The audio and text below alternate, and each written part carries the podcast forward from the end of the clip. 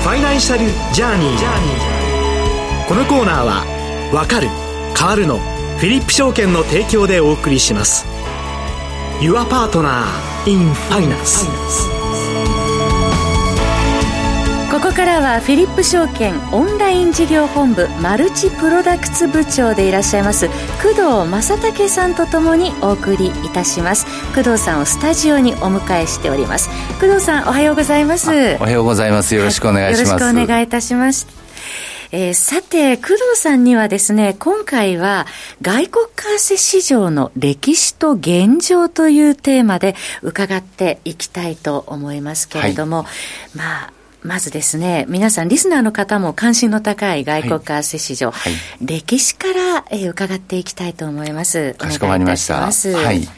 えーと、外国為替市場のですね歴史っていうのはですね、はい、まあ、第二次世界大戦後のですね、うん、世界経済の復興を目指すためにですね、はい、えーと、為替レートを安定させるために、えー、ドルを基軸通貨としてですね、はい、金ゴールドですね、こちら1トロイオンス31グラムぐらいですけど、これを35ドルとしたことから始まりまして、まあえー、貿易決済をですねドルに統一して決済していこうっていう意味でもあります。はい、まあ余談ですけれども、えー、現在ではなんと金は2000ドル近くになっていますと。高値ね、更新しているというところですね、はい、そうですね。まあ、つまり、ドルの動きを見る際にですね、はい、金の動きも重要だっていうことですよね。そうですね。で、ずっとこの固定相場が続きましたけれども、はい、あの、米国が金の打艦、いわゆる、あの、35ドル持っていくと1オンスくれるっていうのをですね、はい、1971年にストップして、はい、まあ、本格的にはですね、はい、1973年から変動相場制が始まったという形です。変動相場制が始まって、もう半世紀が経とうとしているというところなんですよね。ね。はい、実際、工藤さん、この外国為替市場、現状はいかがでしょうか？はい。えっと、現在はどういうマーケットになってるかっていうとですね、はい、2022年のですね、BIS によりますとですね、はい、為替の1日あたりの取引金額が7兆5000億ドルと、まあ1ドル140円で換算すると、1日あたり1050兆円の、えー、取引高となっております。えー、まあ他の金融市場と比べてもですね、格段に大きいマーケットと。で、取引金額の大きいですね、通貨の内訳がですね、はい、まあドルが44%、ユーロが15%、えー、本邦の円が8%、ポンドが6%、人民元が3%となってます。圧倒的にドルがあ取引額は多いというわけですが、おっしゃる通りですね、えー、このところ増えているっていう通貨もあるんですよね。そうですね。この10年間で飛躍的に取引金額が増えているのがですね、はい、人民元でですね、まあ、トップ3のですね、3通貨は10年間変わってないという形です。はい、そうなりますと、まあ、個人投資家の方々もそうですけれども、はい、その人民元の注目もね、集まっているというところでもあるんでしょうね。おっしゃる通りですね。はい、はいで、まあ、外国為替市場っていうのはですね、基本的に24時間取引できるんですけど、はい、一応、米国の東部時間の17時を取引日の起点、スタートとして、で、翌日の17時を終点としております。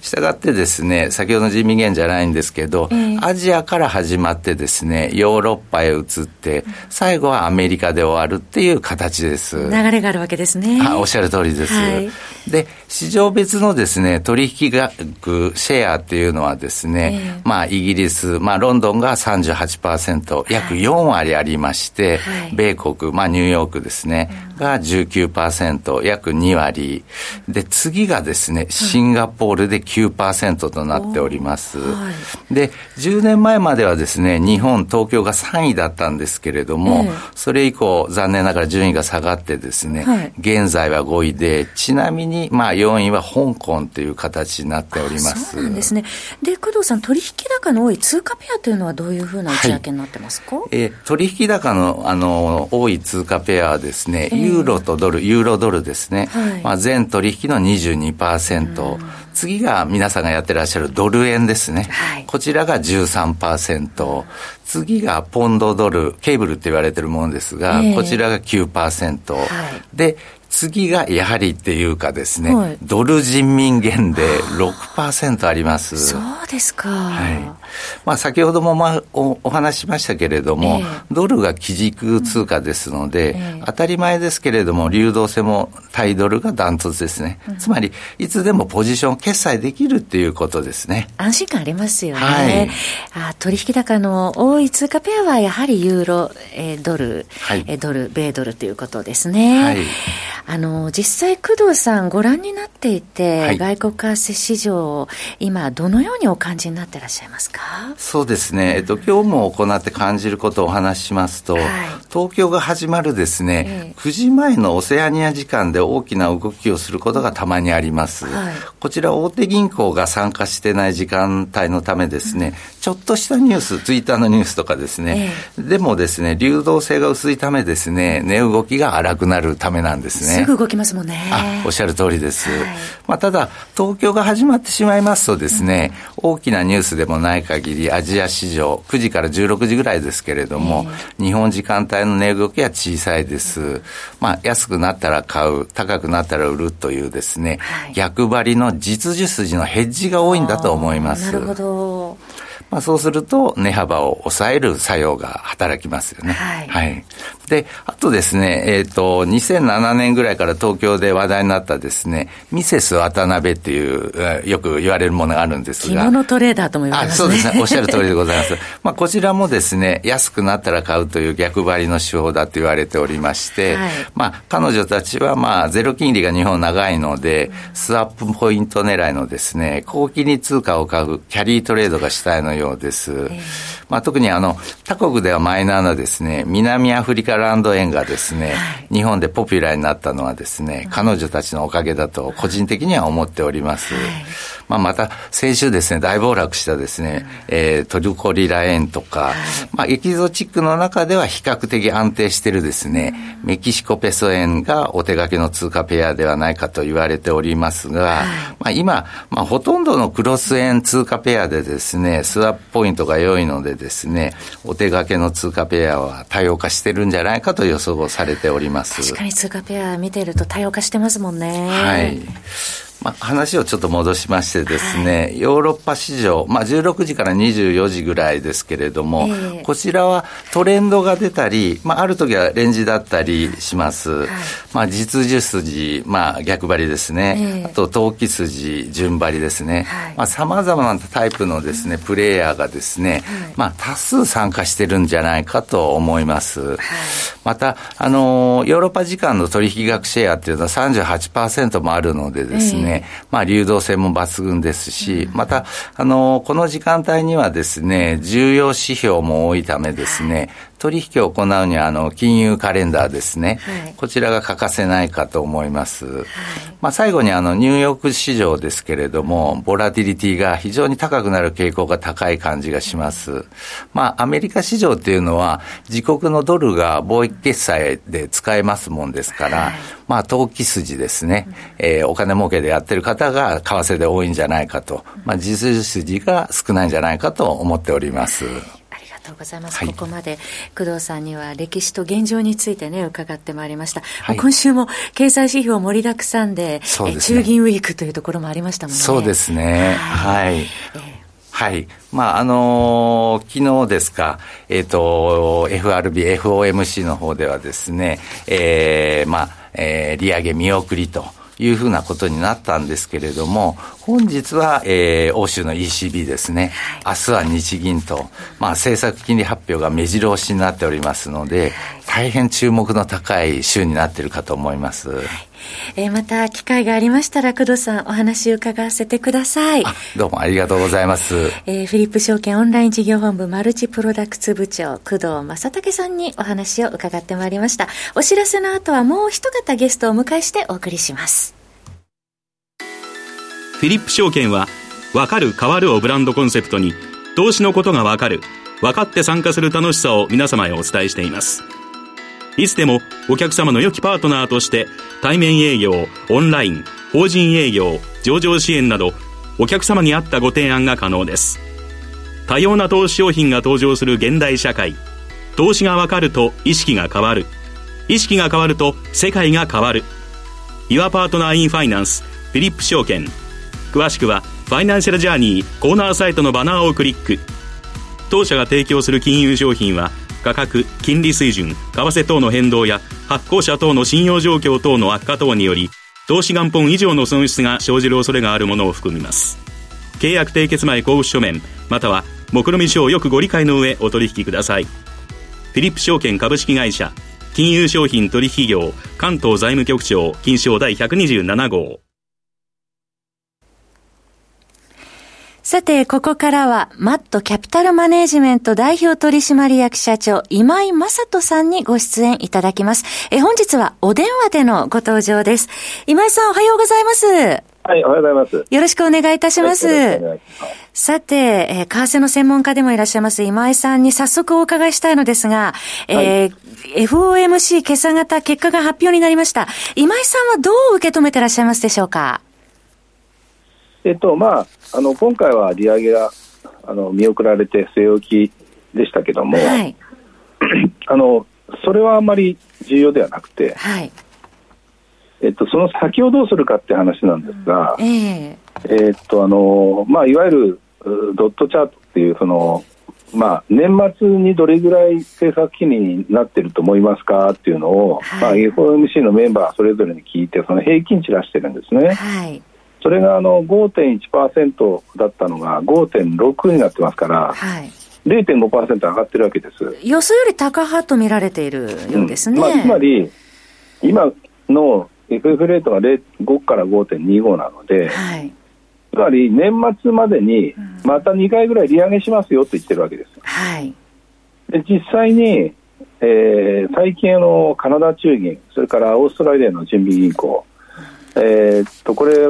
両方とも利上げを1回見送って据え置いた後にもうまた利上げを再開したっていうケースが2つあるんですけど、ね、先週ですね、えーまあ、アメリカもじゃあ同じ道たどるんだなっていうのをみんな感じたということなんですよ。はい、これが一番大きかったと思いますね。そうですね。突然のサプライズ利上げということもありました。えー、そして、まあ、会見ですね。パウエル議長の会見では、まあ、次回以降はその都度判断と強調しているところもありましたね、今井さん。うん、まあ、ですから、また利上げしますよっていうメッセージなんですよね。はい、まあ、そんなようなこと、そんなニュアンスの話もしてましたから、はい、まあ、また一回、あの、まあ、この今回の評価は、一回、金利は据え置きになったけど、また上がる可能性があるという、まあ、そういうそういうことですね。はい。そうしますと、今井さん、まあ、次回まで経済指標、また FRB 幹部の発言を見極めていく状況が続きそうですね。まあ、そうですね。あの、それは、あの、指標次第ということなんでしょうけど、はい、まあ、ちょっと私、少しびっくりしたのは、はい、その前日にあのアメリカの CPI 発表になったんですけど、はいまあ、比較的下がってきてるなって感じだったんですね。えー、えー、だからまあ、あの、利上げしてしばらく様子見るのかな、あ、いや、利上げを、まあ、やめてしばらく様子見るのかなと思ったら、はい、意外とみんな、あの、年末までの予想が高くなってたので、はい、あ、あんまりその、この先、物価が下がると思ってないんだなっていう、まあ、それはちょっと少し驚きましたけどね。はい。やはり物価、景気であったりとか、そのあたり点検しながら、えー、行っていくというカラーが強くなってきているというところですかね。ねはい、はい。えー、そしてその後、為替一時139円台入りましたけれども、現在も、えー、1ドル140円台、えー、に入ってきているというところですけれども、うん、この今後のドル円の動きはどうご覧になってらっしゃいますか、今井さん？まあ、ドル円はあんまり動かないと思うんですけども、はい。ただ、あの底値は硬くなりますよ、まあ、138円台とか9円台はもう買いになっちゃうんでしょうね。えーうん、それで、まあ、一番あの全体的に、はい、あの今回まあ分かったことは、はい、カナダしかり、オーストラリアしかり、はい、そして次はアメリカもかっていう感じで、あのまだまだやっぱり途中1回休んでもまた利上げしてくるというそういう状況なんだなっていうことがみんな分かったということです。はい、で今日 ECB がありますけれども、はい、まあ、ECB は今日0.25金利多分上げますけども、はい、まあ、そこはもうあの織り込んでるので、これから先その先またどれぐらい上げていくのっていうところにみんな注目が集まるんですが、えー、あのやっぱり日本以外のところは、はい、あの途中一回やめてもまた上げていくんだっていうものに今なってきてるってことですね。はい、これが大きくて、うん、これがこの、えっと、今クロス円での円安を、うん、あのまあリードしてるっていうことなんで、はい、えー、まあ、アメリカがこうやってまた利上げをしていくっていうことが結局は、えー、クロス円の上昇を招くと、えー、こういうことになるんだと思いますね。はいそうしますと方向としては、やはり円安方向が続いていくということですね。そうですね。ドル円での円安が一番緩い中で、はい、クロス円での円安の方がもっと進んでしまうっていう、うん、今、まあ最近そういう相場なんですけど、はいこれまだ続くんだと思いますね。そして日銀も、えー、15、16と金融政策決定会合を開かれているということで、今週は中銀ウィークなわけなんですけれども。あまあ、日銀は何もやらないですよ。ええー、変わらずということですね、えー、政策変更もなしと。まあ、そんなに私は注目してないんですけど、あの、どうせ何もやらないだろうと思ってるので、はい、ももし何かやれば、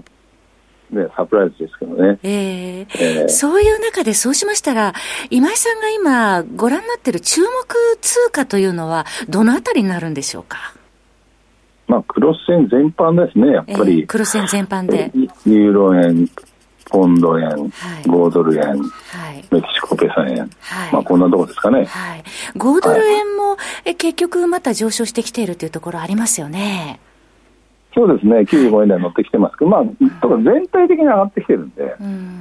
えーまあ、それはだから先ほど話したように、日本以外のところはまたこの利上げをどんどんしていくっていうムードになってきてるので、えー、みんなでよいしょ、よいしょ、よいしょっていった黒線が上がっていってるっていう状態ですね。はい。そうしますと、今後のまあ見通しとしては、見通ししやすいということなんでしょうかね、今井さん。えっと、まあ、かなり円安進んできてるんで怖いんですよね。はい。あのただ、はい、ただ、はい、これを円高方向に持っていくっていう材料があまり今見当たらないんですね。えー、で、これあの、とても重要なことなんですけど、はい、えっと、去年、あの、為替介入しましたよね。はい。で9月、10月。はい。うん。で、今年もっていうふうにみんな思って、もう警戒し始めると思うんですけど、はい。日本の通貨当局ってドル円しか見てないんですよ。だからそのドル円が スピードが安定しているときに、はい、介入なんかできないんで、ん。他でクロス円がものすごい安になっても、はい、あの日銀は動きまとか政府は動きませんので、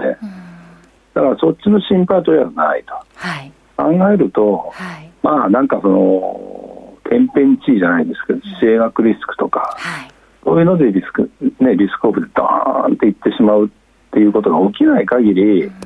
なかなかこの円安の流れは止まらないと思いますね。はい。えー、お時間となりました。また今井さん、えー、来月以降お話を伺えればと思います、はい、今井さんどうもありがとうございました、はい、ありがとうございますえー、今日はフィリップ証券オンライン事業本部マルチプロダクツ部長工藤正武さんとマットキャピタルマネジメント代表取締役社長今井正人さんとともにお送りしてまいりました。工藤さんどうもありがとうございました。失礼しました。ファイナンシャルジャーニーこのコーナーは「わかる変わる」のフィリップ証券の提供でお送りしました。Your Partner in Finance